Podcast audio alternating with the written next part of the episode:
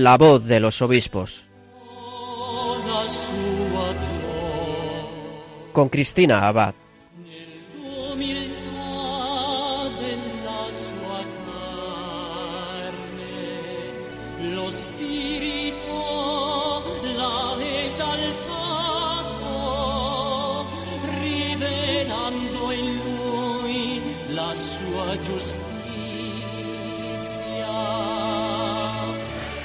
Buenas noches, queridos oyentes de Radio María. Un cordial saludo de quien les habla, Cristina Abad. Bienvenidos a este nuevo programa de la voz de los obispos en este último domingo de Adviento, ya bien cerquita de la Navidad. Y en este tiempo tan de María en el que la Virgen nos llena de esperanza, en este programa seguimos compartiendo los testimonios, los mensajes y las noticias de nuestros obispos. Y una radio misionera como es la nuestra no puede dejar de tener un recuerdo especial en estas fechas para nuestros hermanos de otros países, especialmente los que han sufrido o están pasando por dificultades, ¿verdad? Porque deseamos profundamente que también allí la Virgen lleve la esperanza, lleve la paz y el amor de su Hijo. Por eso esta noche vamos a tener un programa especial, o un programa dedicado en su mayor parte precisamente a la misión. Y es que recientemente hemos recibido en Radio María la visita del presidente de la Conferencia Episcopal de Sudán del Sur. Él es Monseñor Eduardo Giboro Kusala, obispo de Tombura Yambio. Vino acompañado por un misionero que probablemente muchos de ustedes conocerán. Es el sacerdote Christopher Hartley, quien actualmente está colaborando con Monseñor Eduardo Giboro en Sudán del Sur nuestro director, el padre Luis Fernando de Prada y servidora, tuvimos la oportunidad de entrevistarle y esta noche tendremos también la ocasión de escuchar esa entrevista que pudimos hacer a Monseñor Eduardo Giboro Cusara. Pero antes quería hacerme eco de algunas noticias de nuestros obispos españoles. Una de ellas es que ayer el arzobispo de Tarragona, Monseñor Joan Planellas, recibió el palio en una ceremonia que presidió el nuevo nuncio apostólico en España, Monseñor Bernardito Auza. Pero quizás muchos de ustedes se estén preguntando en estos momentos, ¿pero qué es el palio? ¿O por qué se recibe? ¿O cuál es su significado, no? Bueno, pues eh, ¿quién mejor que el propio arzobispo de Tarragona para contárnoslo, quien dedicaba recientemente una de sus cartas semanales a explicar el sentido del palio? Lo escuchamos. El palio es un ornamento que emplean el Papa y los arzobispos metropolitanos. Tiene forma de faja circular por encima de la que cuelgan dos tiras rectangulares que se colocan sobre el pecho y el hombro del arzobispo en celebrar la Eucaristía sobre la casulla. El palio es de lana blanca, con varias cruces negras para simbolizar las heridas del Cordero de Dios. En tres de ellas se colocan clavos de metal en recuerdo de los clavos de Jesucristo crucificado. Algunos padres de la Iglesia han visto también en estas cruces el recuerdo de la cruz del Señor, que el arzobispo debe llevar con más diligencia y amor. Desde el siglo V, esta fue la marca distintiva del episcopado, aunque en Occidente, a partir del siglo VIII, el palio se convierte en el signo casi exclusivo de los arzobispos metropolitanos. En este sentido, a partir del año 735, es el Papa Gregorio III quien lo dará a los metropolitanos en signo de comunión con la sede romana. Con todo, también esta insignia será dada por el Papa a título personal a otros obispos. A partir del siglo XVI, la fecha de recepción del palio se fija de forma simbólica el día 29 de junio de cada año, solemnidad de los santos apóstoles Pedro y Pablo. Al revisar los derechos de los arzobispos metropolitanos, el Papa Pablo VI, en 1978, derogó el privilegio de dar el palio a otros obispos, para que, según él, aparezca más claramente la significación del arzobispo metropolitano. Finalmente, el Papa Francisco, ahora hará cuatro años, modificó el protocolo de la imposición del palio y decretó que para subrayar la sinodalidad en la vida de la Iglesia, la entrega del palio se haría en privado el día de San Pedro, para llevar a cabo más tarde una entrega solemne y pública hecha por el nuncio apostólico o por otro obispo designado por el Papa en la Catedral Metropolitana, estando presentes los otros obispos de la provincia eclesiástica. El palio, nos dijo el Papa el día de San Pedro, recuerda a la oveja que el pastor está llamado a llevar sobre sus hombros, y es signo de que los pastores no deben vivir para sí mismos. El palio es signo de unidad y de comunión con la Iglesia de Roma e implica extender estos lazos de unidad y de comunión con los otros obispos y con las iglesias vecinas, para que en unidad pastoral podamos trabajar conjuntamente y vivir la libertad del Evangelio, que es una libertad en el amor, que sabe comprender las diferencias, porque es la libertad de los hijos de Dios y de los hermanos de Jesús. Pues así explica el arzobispo de Tarragona, Monseñor Joan Planellas, qué es el palio que recibió ayer y cuál es su sentido. Por otro lado, quería tener una mención especial para uno de nuestros obispos españoles, precisamente misionero además, que ha entregado su alma al Señor recientemente. Él es Monseñor Cándido Lorenzo González, era obispo de la diócesis de San Raimundo Nonato en Brasil, pertenecía a la Orden de los Mercedarios y fue enterrado el pasado jueves en la Catedral de San Raimundo Nonato, allí en Brasil. Bueno, pues descanse en paz y rezamos por su alma.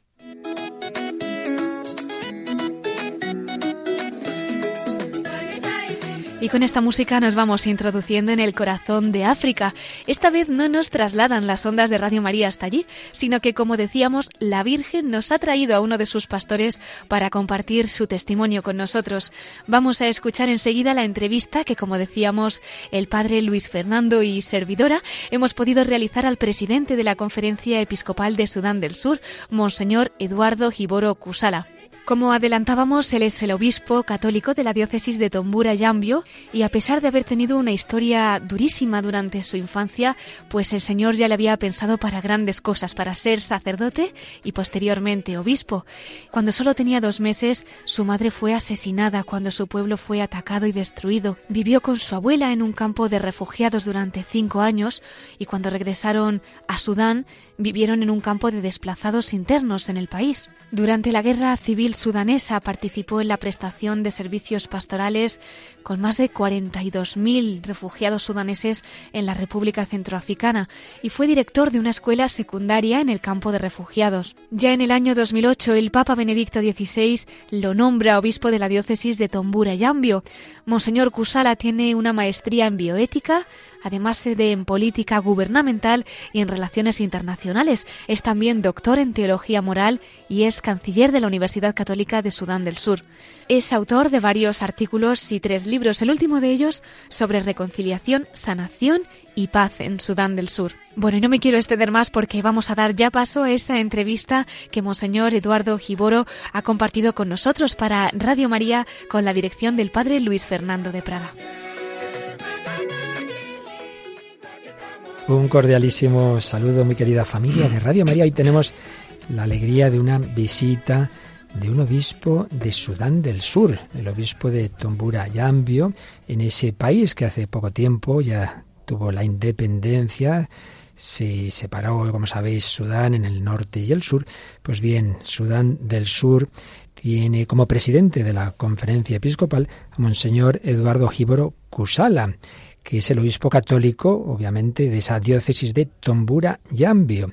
Y como digo, pues ahora presidente de la conferencia episcopal en Sudán del Sur nos visita en Radio María. Allí pronto va a estar Radio María presente también en ese país y viene acompañado con un amigo de Radio María desde hace muchísimos años, el padre Christopher Harley Sartorius. Su madre recientemente fallecida, Pilar Sartorius, fue una de las fundadoras de Radio María y él está allí de misionero desde hace algún tiempo y nos va a ayudar en la traducción. Saludamos a Monseñor Eduardo, yo le preguntaré en español, él entiende bastante, pero responderá en italiano o en inglés, pero con el padre Christopher iremos haciendo la traducción. Monseñor Eduardo, bienvenido a Radio María España. Gracias, Radio María España. Gracias, Y saludamos también al padre Christopher Harley. Christopher, muchas gracias por venir y traer aquí a tu obispo en este momento, ¿verdad? Gracias por tenerme con vosotros. Una gran alegría estar aquí otra vez. ¿Dónde estás exactamente? Yo trabajo en la diócesis con Monseñor Eduardo, en la diócesis de Tambura y Ambio, y estoy de párroco en dos parroquias en la selva, unas cuatro horas de, de la sede de la diócesis, parroquias de San Pedro y San Pablo y Santísima Trinidad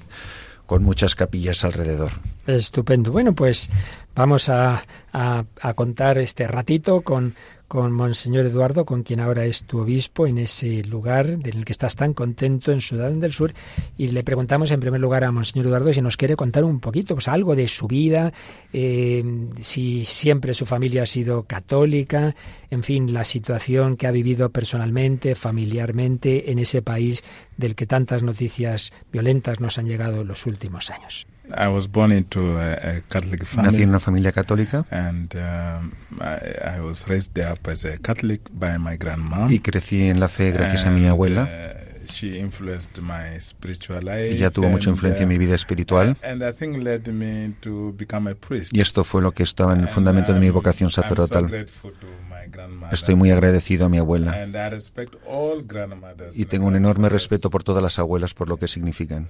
Y tenemos con nosotros a nuestra querida periodista Cristina Bad, directora del programa La Voz de los Obispos, a la que le vamos a dejar que vaya conduciendo esta entrevista, aunque luego seguiré yo también haciendo alguna pregunta más. Cristina, muchas gracias por estar aquí también. Pues verdaderamente es un regalo este programa en el que podemos contar con el Monseñor Eduardo Giboro y con el padre Christopher Harley, como no con nuestro director, padre Luis Fernando. Muchísimas gracias. Yo creo que es la primera vez que en Radio María tenemos con nosotros a un obispo de Sudán. Quizás sería bueno que nuestros oyentes conocieran un poquito de la historia de este país, cómo llega la fe y cuál es la situación actual.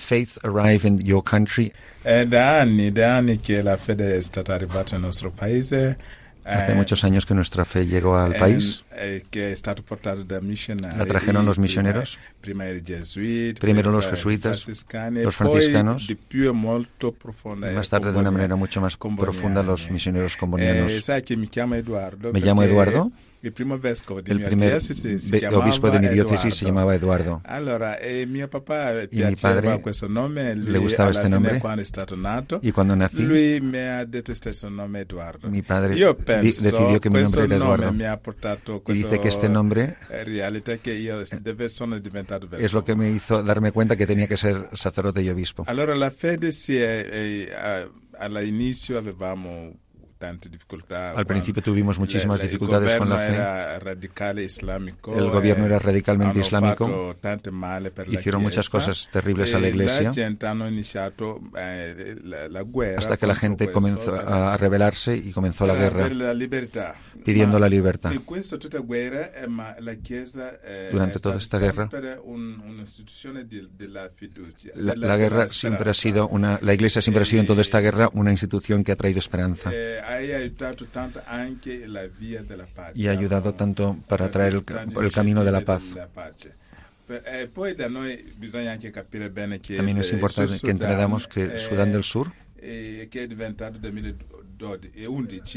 solamente es país independiente desde 2011.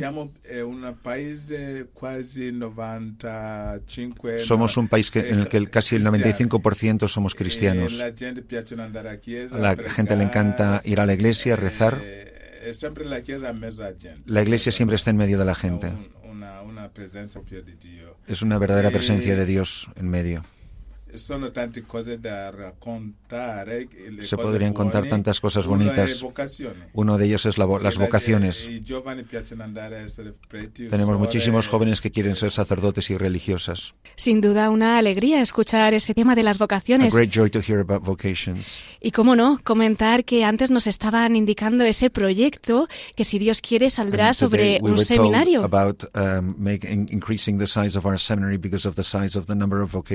Cuéntenos, eh, espacio muchísimo to más accom- grande to accommodate my pa- seminarians. para poder acomodar a tantos seminaristas. Es un regalo de Dios. Hay una verdadera explosión de vocaciones que se ha convertido en desafío para nosotros a pesar de la guerra y de todos los sufrimientos.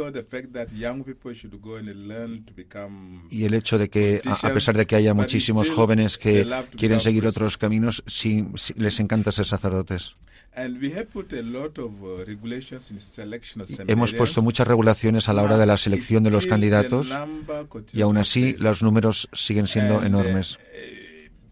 space. Pero no tenemos espacio. Uh, no No- tenemos medios económicos para el profesorado, para el mantenimiento, para la alimentación. Es muy difícil ahora para mí. Estamos incluso tratando de reducir el número y aún así pasamos muchas dificultades. Yeah, when I hear there are places where they have no vocation, Cuando escucho que hay and- sitios que no tienen and have the vocaciones resource, and I y, have y tienen los vocation and the medios y yo tengo las vocaciones y no tengo los medios, dice, dice me parece que es como una llamada a la colaboración. ¿Existe esa colaboración? ¿Hay ayudas para poder sacar adelante estas vocaciones? I do, but uh, still uh, not. Uh, Recibo special- algunas ayudas, pero, especially now for construction pero of- especialmente ahora para la I- construcción de los edificios, no he encontrado realmente a nadie que nos ayude a- a- al edificio. Maybe that's why I'm here in Spain. Y, y por eso estoy aquí en España. A rezar y a colaborar. We need to pray and to collaborate. Yes. Entiendo que también hay vocaciones a la vida religiosa. I Quizás la tradición misionera ha podido tener algo que ver. Does the missionary uh, tradition have anything to do with this? Um, of course, yes, because the, we- De- the- desde luego que sí. the faith was handed over Porque la fe nos vino a través de los misioneros. Y la gente admira mucho a los misioneros, su sacrificio, su amor. Ahora uh, tengo un sacerdote de España, que es Christopher. Que- añade a lo que significa el espíritu de los misioneros. Alguien que deja su país tan bonito, todas sus the- with y viene a vivir con in con, la gente en situaciones It- tan difíciles. Eso refuerza mucho la fe de la say, "Okay, I gente. Y la gente him", piensa, quiero ser misionero como él. Precioso, realmente ese testimonio que arrastra. Y en este sentido nos ha hablado efectivamente pues de un país que ha sufrido mucho. Cuando hablamos de so Sudán, es inevitable que todos pensemos pues en esas consecuencias de It's los conflictos bélicos, en ese dolor. Y sin embargo, cuando les escuchamos, cuando les vemos, nuestros oyentes no pueden verle, pero usted tiene siempre esa sonrisa you- dibujada. Y no es la primera vez que oigo hablar de la sonrisa de Sudán. Por eso yo creo que la Virgen, Sudan. Que siempre nos trae la esperanza, es importante que en Radio María también sepamos cómo mantener la esperanza So, en esos momentos de know how guerra, de María, miedo, de terror, de dolor y muchas veces of fear, en los que hay que experimentar ese perdón, ¿no? Como puede ser su to- caso, que, que lo ha sufrido en su propia familia. like in your own family? Yeah, but I think um, to believe in God for me is Creer en Dios para mí Because, es la fuente de todo. Todos sabemos que Dios- la, la, eh, lui è la è lui Él es la vida, dà tutto, è la, de lo recibimos todo, es la fuente de todas las cosas buenas. Si siento que Dios está en mí, no tiene ningún sentido estar triste, porque Dios está presente. Por supuesto que sabemos que cuando tenemos problemas y dificultades. Dios Dio trabaja con la gente. Dios está presente en sus vidas. Así nos damos cuenta que Eh, Dios está con nosotros. sofferto, sì. Hemos eh, sufrido, por la supuesto. La gente ha sufrido mucho. Mucha gente ha sido- ha muerto. Muchos son eh, refugiados eh, o desplazados. Nos faltan tantas cosas buenas. Eh, En medio de todo eh, esto,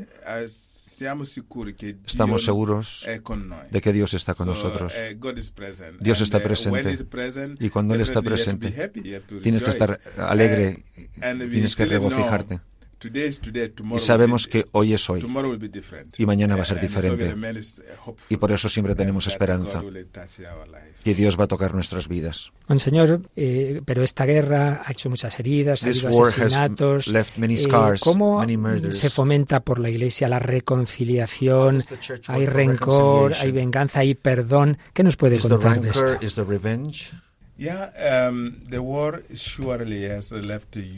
Por supuesto que la guerra ha dejado uh, una profundísima uh, herida y todas uh, estas dificultades. Y es una gran responsabilidad para la Iglesia, porque somos muy conscientes, y lo he dicho en muchos sitios, estamos traumatizados por la situación. Y lo mismo la gente. Hay muchísimos problemas eh, mentales. Pero la presencia de la Iglesia es una de las maneras para ayudar a la gente a la sanación a través de la oración, por la reflexión, todas las tareas que, que realiza la Iglesia para que los padres puedan criar a sus hijos de una manera diferente y ayuden a los jóvenes para que sepan que Dios está en sus vidas. Para perdonar no es un programa de un solo día, es una tarea continua para que la gente salga de sus dificultades por las que han atravesado. Pero esto requiere un ambiente de sinceridad y la posibilidad de poder articular las propias historias. Esto es lo que queremos hacer, que nos cuenten sus dificultades. Y cuando hacen esto, se liberan de esa tensión ellos mismos. Por instituciones como la Iglesia llevamos a cabo muchos de estos programas. Pero esto requiere también formación para los sacerdotes, para que sepas el idioma, para que sepas cómo hablar a una persona traumatizada, sus actitudes, cómo acercarse a este tipo de um, personas. Hace falta mucha formación y uh, apoyo psicosocial para este tipo de personas. Pero es una tarea muy uh, difícil para nosotros. Por eso tenemos que formar nuestros sacerdotes y laicos, los maestros en las escuelas, las enfermeras en los hospitales. Uh, Tienen que tener un vocabulario que mueva a la sanación. Y en este sentido, eh, la gente acude a ustedes, acude a la Iglesia Católica. El porcentaje que nos ha indicado es importante, pero no sé si allí conviven diversas religiones, cómo es la relación entre ellas, se respetan, saben que ustedes les ofrecen esa esperanza, esa ayuda, esa formación para el mañana, para el futuro. En nuestro país, la Iglesia Católica es la mayoritaria y tiene una presencia uh, histórica muy importante. Desde el, desde el tiempo de la independencia, la Iglesia participó en todo el proceso de educación. 95% de la población son, son analfabetos, pero la Iglesia contribuye de una manera muy significativa en la formación y la educación del pueblo. Uh, y al mismo tiempo la Iglesia, pues, a través de sus programas de pastorales, ayuda a la gente para aprender el idioma del perdón, de la reconciliación. Es el único lugar donde pueden encontrar el consuelo, donde están seguros uh, que pueden tener una vida mejor. Por supuesto que uh, somos conscientes uh, que el aspecto espiritual no, está completo porque somos, el ser humano es, una, una persona integral. Esto también tiene dimensiones materiales y sociales. Hay gente que no tiene agua, que no tiene comida, que no tiene donde dormir dignamente. Como en una iglesia tenemos que animar a la gente. Y en el Sudán del Norte, ¿cuál es la situación de los cristianos, de los obispos, en un país de mayoría musulmana? ¿Hay ya más paz o sigue habiendo situaciones de persecución? Después de la independencia de Sudán del Sur, uh, the Sudan was uh, having, having another problem. Los- la parte norte del Sudán tuvo problemas diferentes a feeling that let the Christians go away from Sudan porque tenían south. sensación de por qué dejar marchar a los cristianos al sur, que no era Christians práctico, porque sigue habiendo But muchísimos cristianos the en Sudán del Norte. Pero esto lo, esto lo controlaba and, mucho el uh, gobierno, sus permisos de residencia, y no permitían que los misioneros entraran en Sudán la libertad de construir uh, iglesias y tener programas pastorales. Pero no sabemos muy bien cómo. Este uh, año, the president who was heading presidente the radical Islamic, uh, que eh, presidía el was gobierno radical islámico, fue expulsado por el pueblo Ahora está fuera y han- ha tomado posesión un grupo completamente diferente. uh, Y estamos uh, observándoles con muchísima esperanza de que esta uh, gente saying están hablando de tres cosas. Sudán no es árabe, sino es Because that was a africano, porque esto era uno de los grandes problemas para nosotros. Segundo, es un país Eh, secular, por lo to tanto, no es un país dominado por el Islam y todo el mundo puede practicar su propia religión y todo el mundo es libre to adore God the way de adorar a. Dios como quiera. African, Y en tercer- en tercer lugar, eh, que pertenecemos a África. Es una era completamente diferente para Sudán del Norte. Estamos rezando eh, mucho para que de esta manera esto continúe, porque hay, hay pueblos muy uh, antiguos como los, los de Nubia que vinieron desde Egipto a Sudán. Ellos fueron los primeros cristianos que ya estaban evangelizados. Cuando llegó el Islam, uh, Borró toda esta presencia cristiana. Pero tenemos mucha gente de, la are etnia Christians. nubia que son The cristianos. El, el arzobispo Nubian. de, de Khartoum The- es de la bishop etnia of, nubia. El obispo de is a El Obey new- también es nubio. Por lo tanto, es una Sudan. manera nueva de reevangelizar Sudán. By the way, we have more pyramids in Sudan than- Tenemos más pirámides Egypt. en Sudán que en, E- que en Egipto. Oh, Yeah, and, these were built by Christians. Y fueron construidas por los cristianos. Muchos Christians. elementos que dejaron los cristianos. qué interesante, Cristina, lo que estamos aprendiendo de Sudán, ¿verdad? Verdaderamente. Pero yo creo, Cristina, volviendo ya a su tarea en su diócesis, que nos interesa back que to nos cuente cómo se evangeliza. Nos hem- hemos hablado de las vocaciones, de evangelize in your sacerdotes, diocese? pero también los laicos. ¿Qué querías preguntarle tú así about the lay sobre la situación de la Sí, pues Iglesia? yo particularmente me interesaba like to ask, saber la situación de las familias. the situation En of the esa families. implicación, ¿no? Porque por lo que nos han contado hay vocaciones, niños que ya quieren ser vocations, sacerdotes, eh, pues eh, gente llamada a esa vida consagrada, me imagino que también a la vida familiar. ¿Cómo viven? ¿Cómo les ayuda la Iglesia?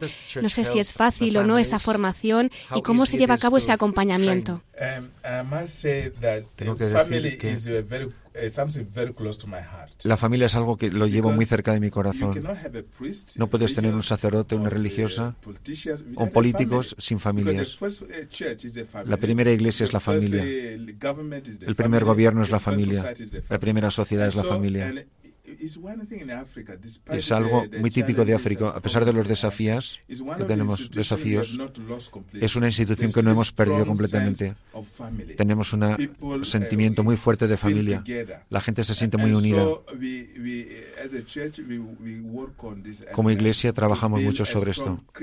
Que- construir familias cristianas family, Cuando hablamos de familias cristianas y de matrimonio en la iglesia, que sigan las enseñanzas de la iglesia. Por supuesto, aquí Uh, tenemos dificultades. Ten- personas que quieren que, muchos que quieren casarse antes ah, en la iglesia antes de venir aquí, justo antes de venir aquí, en una, una de mis parroquias 31 cel- couples. casé a 31 Last parejas en la misma misa. En una de mis parroquias porque estoy promocionando mucho el sacramento del matrimonio. Quiero que la gente se case bien. Uh, porque hay desafíos uh, um, uh, polygamy. de- que son la poligamia, que- hombres que quieren tener más mujeres. Mucha gente que quiere tener muchas concubinas. y esto es lo que estamos tratando de animar a la gente. eh, que, que el matrimonio sea de un, un solo hombre y una sola mujer. Uno de los grandes desafíos. Allí no nos casamos gratuitamente. La gente tiene que pagar la dote. Sí, tienes que pagar a la familia cuando conoces a una mujer con la que te quieres casar. O pagas con vacas. O tienes, no, no es gratis cuando te llevas a una chica. No es vender, Es, la- es comprender, uh, es, es el intercambio para construir esa familia. Eres, es como decirle a la familia de la novia, yo me tomo en serio el llevarme a tu hija. Pero tiene, por supuesto, aspectos negativos, porque muchas familias piden algo verdaderamente desmesurado y mucha- muchos jóvenes no pueden pagar. Y esto eh, mueve a que la- a- nazcan muchos niños fuera del matrimonio, porque hay niños, niños, mu- muchos de estos jóvenes se van, simplemente se juntan.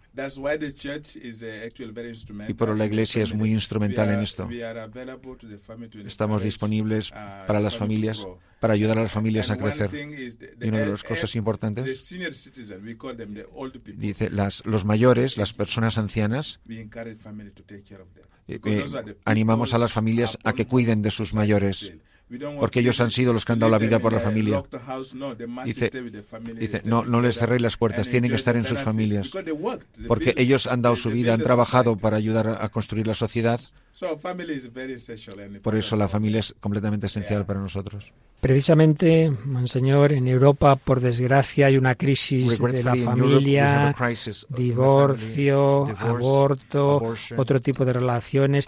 Y a veces hay quien dice, bueno, bueno, pero es que, claro, la cultura africana tamp- tamp- tampoco, tampoco pues tiene la poligamia y, sin embargo, pues por lo que nos está diciendo, cuando alguien entra en la Iglesia Católica, son capaces de vivir conforme a la moral, a la moral católica. Yes, we, we do. We encourage the people to Sí. Animamos a la gente que viva la And, moral católica. And there are, by the way, there's really a paradox. There are Eso es una paradoja. Un hombre puede tener dos mujeres y no faltarán a la iglesia y se comportan maravillosamente. Y uno se pregunta, ¿pero qué está pasando? Entonces estamos tratando de ver cómo resolver estos- no muchas veces saying, siquiera tienen conflictos.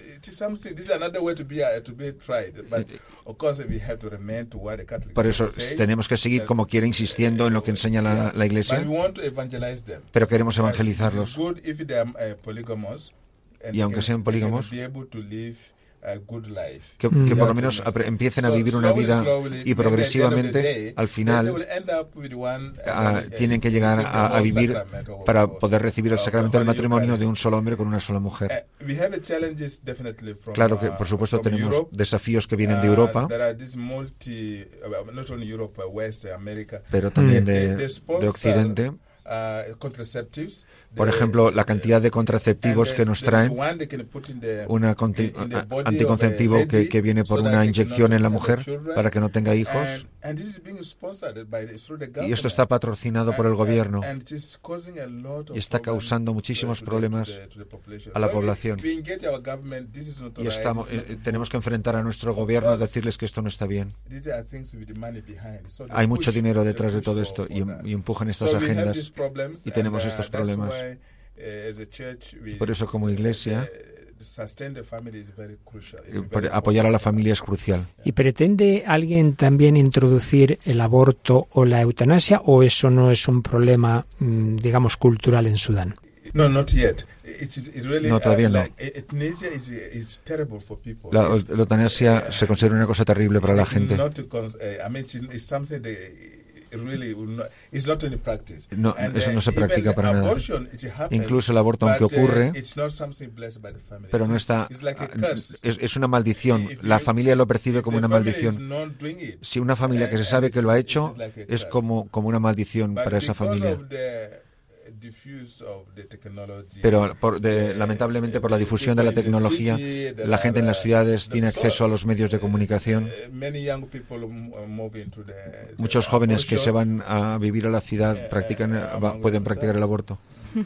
Y usted que puede vivir esta realidad tan de cerca, ¿no? Porque aquí en España, pues como decía el padre Luis Fernando, en Europa más bien, sí estamos teniendo esa crisis, ¿no? Niñas muy pequeñitas que ya quieren abortar, padres y madres que son los que les acompañan a abortar. Y en concreto nos contaba usted, pues ese particular cuidado que hay en África a los ancianos, aquí se está perdiendo, ¿no? Incluso quieren introducir, pues como decíamos, la eutanasia. Ahora los obispos nos están acompañando, ¿no? Pues con ese documento que sacaron de los cuidados paliativos, pero realmente está siendo un gran sufrimiento para, para los fieles aquí en Europa. ¿Qué mensaje podría dar usted que allí en África pues eh, conviven realmente con esta ley natural? Porque se está introduciendo desde fuera, ¿no? Ustedes, como nos decía, pues no están a favor del aborto. Las niñas, por muy jovencitas que sean, no matarían a sus hijos y a los ancianos se les cuida muchísimo. ¿Qué les diría pues a esas familias, a esos jóvenes o a todas las personas que nos puedan estar escuchando y estén necesitadas de una luz en este aspecto?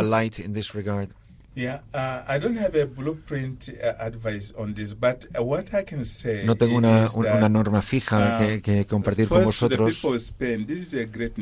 Este, España es una gran nación, es un gran país. Tenéis una extraordinaria historia. Habéis vivido estos valores anteriormente. Habéis cuidado a los ancianos. No permitiríais que los niños fueran asesinados.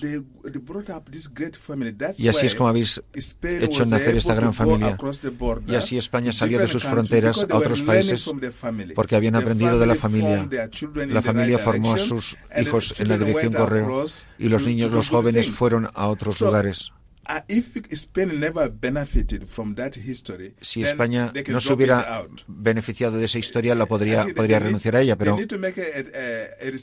pero la, habría que investigar, uh, volver a, a, nuestra tradición. ¿Qué fue lo que hizo de España una gran nación? Cuando yo ahora voy por Madrid, he ido a Toledo, Vi toda la maravillosa labor de los arquitectos, una gran nación. Quiero animar a la gente uh, que no vayamos corriendo detrás de tanta tecnología y que nos olvidemos del pasado. La Biblia sin el Antiguo Testamento no tiene sentido. y el Nuevo Testamento complementa al Antiguo Testamento. Que España vuelva a sus raíces. para seréis una nación fuerte. Un magnífico mensaje para nosotros. Pero Cristina, todavía te querías tú preguntar algo más sobre la diócesis porque creemos que han terminado un sínodo y qué retos tienen. ¿Qué querías preguntar tú? Así es, pues por lo que nos hemos podido informar en los medios de comunicación, ahora Monseñor nos comentará detenidamente, eh, han celebrado y promovido precisamente por su diócesis ese primer sínodo diocesano en la historia de Sudán. En fin, ¿qué nos podría comentar, Monseñor? El sínodo en la Iglesia Católica es algo que pertenece a toda la vida de la Iglesia. ¿Recordáis en los Hechos de los Apóstoles, en el capítulo 2 y en el capítulo 5? Cuando las viudas griegas helenistas no se sentían bien tratadas, los obispos, los apóstoles se reunieron. Dejamos la labor de la predicación para dedicarnos al servicio. Dijeron que no. Tenemos que elegir buena gente que sean diáconos. Uh, Pero en el capítulo 15 también otra vez habla de lo mismo. Habla de las uh, dificultades de los judíos y los no judíos. Para nosotros hemos, nos dimos cuenta que teníamos necesidad responder a, las, a los problemas de la guerra, la, falta de moralidad en nuestra vida cristiana. En el sínodo queríamos encontrar nuevos caminos para continuar la obra de la evangelización. Ha sido un éxito y me ha ayudado a conocer mi propia diócesis, porque los cristianos tuvieron la libertad de hablar. Me dijeron tantas cosas de las que yo no tenía ni idea. Y yo me dije, pero Dios mío, pero si yo no conocía mi diócesis, Ahora together with my faithful, junto we- con mis we fieles, know what we go through ahora sabemos lo and que estamos pasando y, y cómo caminar hacia el futuro. We come from very far. Venimos de muy we are lejos, estamos and we are lejos, going very far. pero queremos ir muy lejos. Y tras esa escucha y ese sínodo, ¿algún objetivo en particular Any de particular ahora en adelante objective from now on that para su diócesis y uh, extensible a Sudán? Me imagino como presidente también de la conferencia episcopal. extended to the rest of the country? Yeah, definitely. The, the synod is for me a key. El sínodo para mí es como una And llave. y lo que hemos pasado nosotros seguro que es igual en todas las diócesis de Sudán. Ya tenemos las actas del sínodo, ya me han hecho unas propuestas, tengo que leerlas con calma. y, y promulgaré las conclusiones. Se va a convertir en un documento público, no solamente para mi diócesis, sino para todo Sudán del Sur y para Sudán y África. Y a lo mejor, quién sabe, hasta en España. Todas las conferencias recibirán copias. Entre otras muchas cosas, la gran preocupación sobre la evangelización. Uno de los grandes problemas de la Iglesia Católica es la evangelización. Que no seamos ofensivos al predicar la palabra de Dios. Jesús iba de sitio en sitio. Quiero que la gente salga. La gente joven está, está toda to conectada a los medios de co- comunicación social y queremos llegar a donde estén. uh, A lo mejor tenemos que ir a Twitter, Instagram o Facebook y predicarles. Uh, El sínodo nos va a ayudar a evangelizarnos a nosotros mismos y también vivir una, Christians, una, una vida digna como uh, cristianos para ser luz y sal del mundo, and to take care of everybody to go to heaven. para que todas las personas vayan al cielo. the- my objective is Mi that objetivo es in my diocese que nadie de mi to diócesis hell. vaya al infierno, them to heaven. que vayan todos that's al cielo. Esa es mi oración and my work. y mi obra y mi trabajo. Qué bonito escuchar a un pastor con esas ganas de que su diócesis entera sea santa. ¿Cómo no se lo va a conceder el Señor? How wonderful to hear a Bueno. bishop speak of his desire that Realmente all his faithful go to ha heaven. sido un acontecimiento importantísimo It's el de este very- sínodo, pero creo que se están preparando event. para un acontecimiento también muy, muy grande. Y es que parece ser que ese anuncio que daba el Santo Padre The Holy hace tiempo de que quería ir a Sudán, ya si Dios quiere, pues verá la luz. Esperemos que este año, ¿no? Pues que sabemos que el Papa Francisco tiene muchas ganas de compartir con ustedes pues esa peregrinación con el pueblo sudanés. Apart from Christmas, if, you were, Además de la Navidad, if you were to hear that Jesus is coming tomorrow, si crees que, si te enteras que Jesús viene mañana, la todos cambiaríamos nuestra vida si supiéramos que Jesús llega mañana. Y así es en Sudán del Sur. Todo el mundo está pendiente de ese día, de que viene el Santo Padre. Para nosotros no es que venga el Santo Padre, es que vendría Jesucristo. Va a consolidar nuestra fe, nos va a unir a todo el pueblo y nos va a hacer amar a nuestro país mucho and- más y para que seamos todos instrumentos de paz. And, and so by so doing, um, Haciendo esto, we can become e- evangelizers seremos evangelizadores de- en el of the mundo Holy entero. Father La venida del is- Santo Padre good news. es And una we- buena noticia praying for that. y Please- estamos orando por ella. join us in praying for the Uníos a nosotros y para pedir esta, esta gracia. I don't know when it's coming, No but, sé cuándo uh, viene, we will never stop praying. pero no vamos a dejar de Until orar we por ello hasta que le veamos poner in pie en Sudán del Sur. Pues Gracias. vamos a rezar por ello. Nos quedan, Cristina, dos preguntas que vamos a dejar para el final, pero antes, si te parece, aquí tenemos al traductor y aunque en otro programa le tendremos a él, pero yo le quería preguntar, dado que está como sacerdote misionero de este obispo, que nos diga la experiencia de estos meses. ¿Qué, qué, qué estás percibiendo en ese pueblo cristiano de Sudán del Sur? Ya te vemos muy contento. Dinos unas palabras para nuestros oyentes.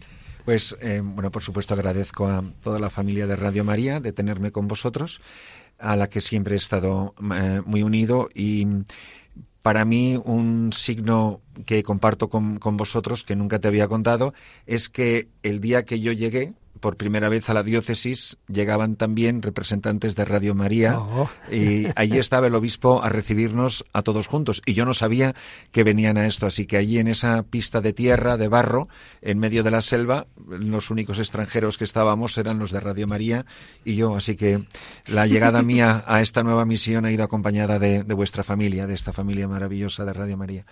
em, el, el, obispo eh, fue muy, muy delicado conmigo.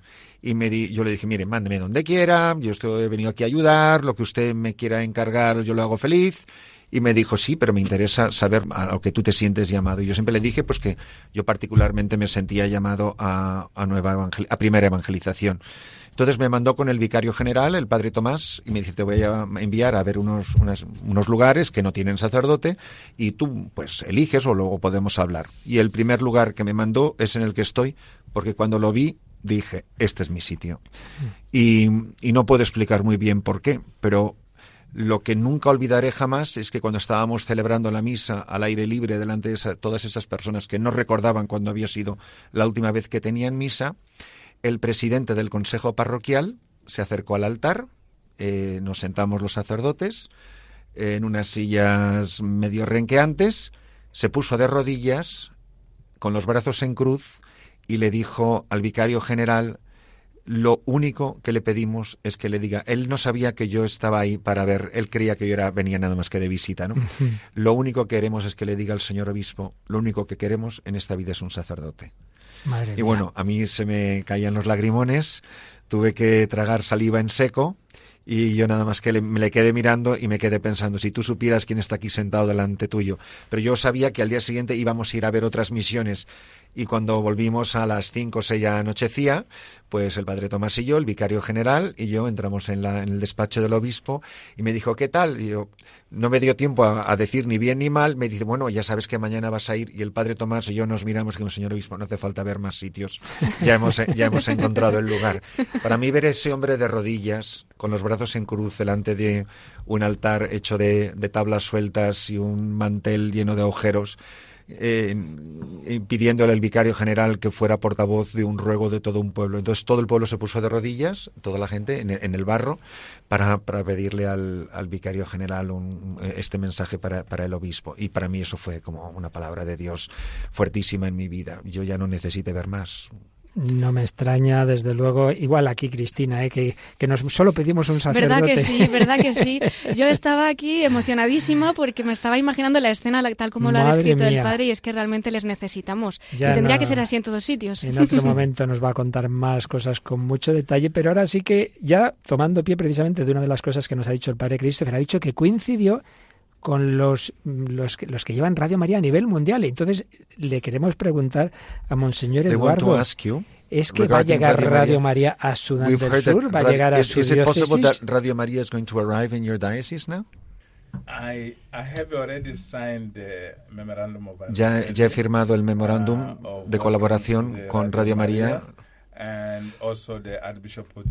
y el arzobispo de Juba también ha firmado el memorándum uh, para trabajar con Radio María. Uh, es una gran noticia. Cuando mi pueblo supo de esta noticia, y me alegro mucho de comentaros, os voy a contar algo que nunca habéis oído.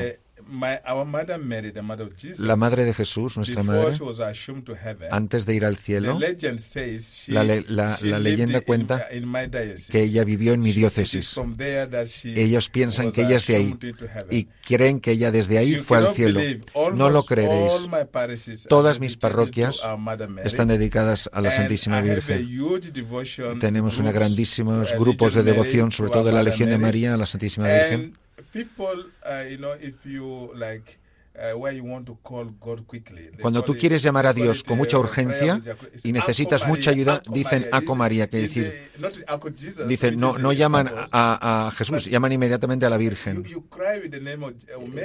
gimes o gritas, aclamas a la Virgen como si ella fuera la comunicación con Dios. Y por eso Radio María es una gran noticia para nosotros. Queremos ser miembros de esta gran familia. Tengo una gran admiración por todo el personal que, he conocido en el mundo, todos los que he conocido Parece todos que están tan felices.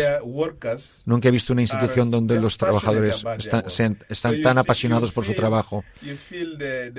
Se siente como, como la presencia de verdadera espiritualidad cuando saludas a una persona, como recibes a la gente. Nosotros os recibimos de la misma manera en Sudán del Sur. Estamos rezando por ello.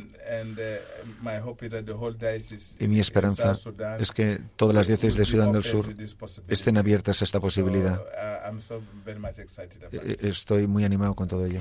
Pues qué bueno es que nos recuerden a todos ese mensaje de Radio María How allí, que está por llegar, el that saber this que con la Virgen todo va más rápido y que esa voz de su Virgin Hijo siempre nos va a llegar mejor de su mano. ¿Qué Christ espera usted reach. cuando llegue allí Radio María? Porque yo doy por hecho, tal y como lo ha dicho, que va a llegar. En África precisamente es muy importante, porque ya no solo es la evangelización, es también esa tarea formativa, ¿no? Tantos eh, niños que no pueden ir a la? Escuela, tantos enfermos en los hospitales, las prisiones, en fin, tanta gente que a través de la radio de la Virgen podrá hacerse santa.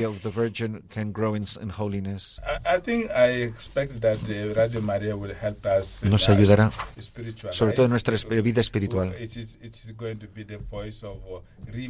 Es la voz de la reevangelización todos los días para que la gente tenga más vida de oración y sigan a Dios. Nos ayudará en la obra de la paz. Porque no podemos orar si no estamos reconciliados entre nosotros. Y Dios. population, Ayudará uh, también a la población, eh, uh, para trabajar por la unidad. Uh, Nos abrirá horizontes a la- gente joven, que tengan un sentido la presencia de Dios en su vida, en nuestros colegios, en los hospital, hospitales, por los caminos. Estamos seguros que eh, tiene mucho que darnos.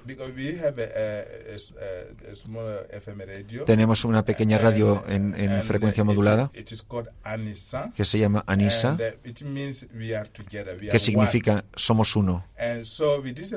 Y con esta radio Hemos hecho tanto trabajo en, en- en- la obra de la paz, and reconciliando gente, juntando a la gente. Y al, y- this, y al then venir Radio María y unirse a esto, es como la energía que va, in- que va to a incrementarse. Para ir más lejos. Sin duda, rezamos por ello. We Y ya el tiempo this. pasa rapidísimo, aquí en Radio María todavía más, pero siempre queremos nosotros terminar, pues como decíamos, de la mano de la Virgen. Like Y nos encanta escuchar también la voz de nuestros obispos desde el corazón de María, en una diócesis tan mariana como la que nos ha contado y con esa experiencia de vida seguro que tendrá muchísimas anécdotas y experiencias que haya vivido en su corazón con la Virgen. Desde su testimonio personal que podría compartir con you tell us? Um, she's very personalized. You see, I cannot move. Yo no voy a ningún lado, without my rosary. no voy a ningún sitio sin mi um, rosario. she's a mother to me. Es mi madre, And knowing the fact that Saber my que grandmother actually uh, fue mi abuela, uh, eh, fue la que me enseñó que la Virgen era mi madre. Mi madre, uh, mi abuela siempre eh, uh, me parecía muy mayor. y todos mis amigos tenían madres tan jóvenes. Entonces ella notaba que yo tenía esta pregunta en mi cabeza y me dijo, y me contó cómo perdí a mi madre, pero me the dijo, la madre de Jesús es la madre de todos los niños. Y, y para mí siempre ha sido así a lo largo de toda mi vida. Cuando estoy triste, cuando las cosas no van bien, me- siempre me he vuelto hacia ella. Con esto también quisiera dar gracias a la gente de España que manda una recepción tan cordial, a nuestro director aquí, por aceptarme venir aquí, para venir a Radio María en España, y mi sacerdote, Padre Christopher, que trabaja conmigo y es español, que es estupendo. Quisiera pedir a todos los oyentes de Radio María en España que recen por nosotros, que nos ayuden con sus oraciones en el proceso de la paz. Os invito a todos a Sudán del Sur, que ya sabéis que tenéis Radio María en Sudán del Sur. Amamos Radio María, os queremos a todos y que la bendición del Dios Padre, que es nuestro Creador, por nuestra Madre María, que las bendiciones de Dios desciendan sobre cada oyente de Radio María en España y donde quiera que Radio María esté presente, en el nombre del Padre, del Hijo y del Espíritu Santo. Amén. Amén. Amén. Pues qué mejor manera, Cristina, de terminar este encuentro tan bello en la esperanza, porque este dolor de Sudán, pues también lo vivió, lo ha vivido desde pequeño, porque a los dos meses de edad era asesinada su madre, pero como le dijo su abuela, la Virgen María es tu madre, lo es de todos nosotros, lo es de los oyentes. Y bueno, Cristina, estamos invitados a la inauguración de Radio María en Sudán del Sur, nos iremos. So they're all invited to the opening of Radio María en South Sudan. Oh, please. Sí, sois más que bienvenidos. Muchas gracias. Thank you.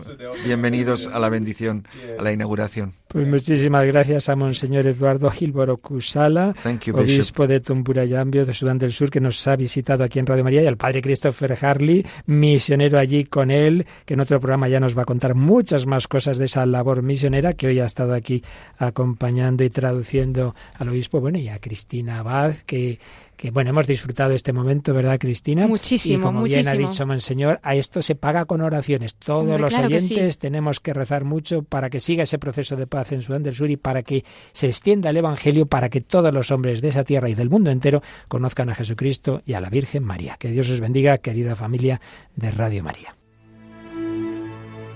Y como siempre, queridos oyentes, nos quedamos cortos de tiempo en Radio María. Así que vamos a despedirnos agradeciendo una vez más a Monseñor Eduardo Giboro Kusala, presidente de la Conferencia Episcopal de Sudán del Sur y obispo de Tonjura Yambio, esa visita a nuestra sede de Radio María con el padre Christopher Harley, que le acompaña en su misión. Hemos podido escuchar esta noche la entrevista que el padre Luis Fernando de Prada y servidora le hicimos en esta reciente visita y si alguno se ha incorporado más tarde, pues ya sabe que la puede escuchar también a través de nuestro podcast de Radio María. Como nos decía el presidente de la Conferencia Episcopal de Sudán del Sur, si Dios quiere, también llegará allí pronto Radio María. Vemos como el manto de la Virgen sigue extendiéndose. Y eso me recuerda que en España todavía estamos de campaña. Así que antes de acabar el programa, quiero invitarles una vez más a colaborar con la Radio de la Virgen, con sus oraciones, sacrificios y, cómo no, pues también con esos donativos que, por poquito que sea, hacen mucho bien a esta radio y al mundo entero.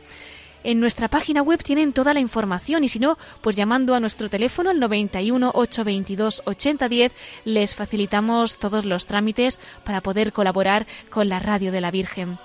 No nos queda tiempo, así que les deseo un santo final de Adviento y una feliz Navidad. Se despide Cristina Abad y como hasta dentro de 15 días no volvemos a reunirnos, pues también aprovecho ya para desearles un buen comienzo de año nuevo con la Sagrada Familia. Hasta entonces y con María en la voz de los obispos.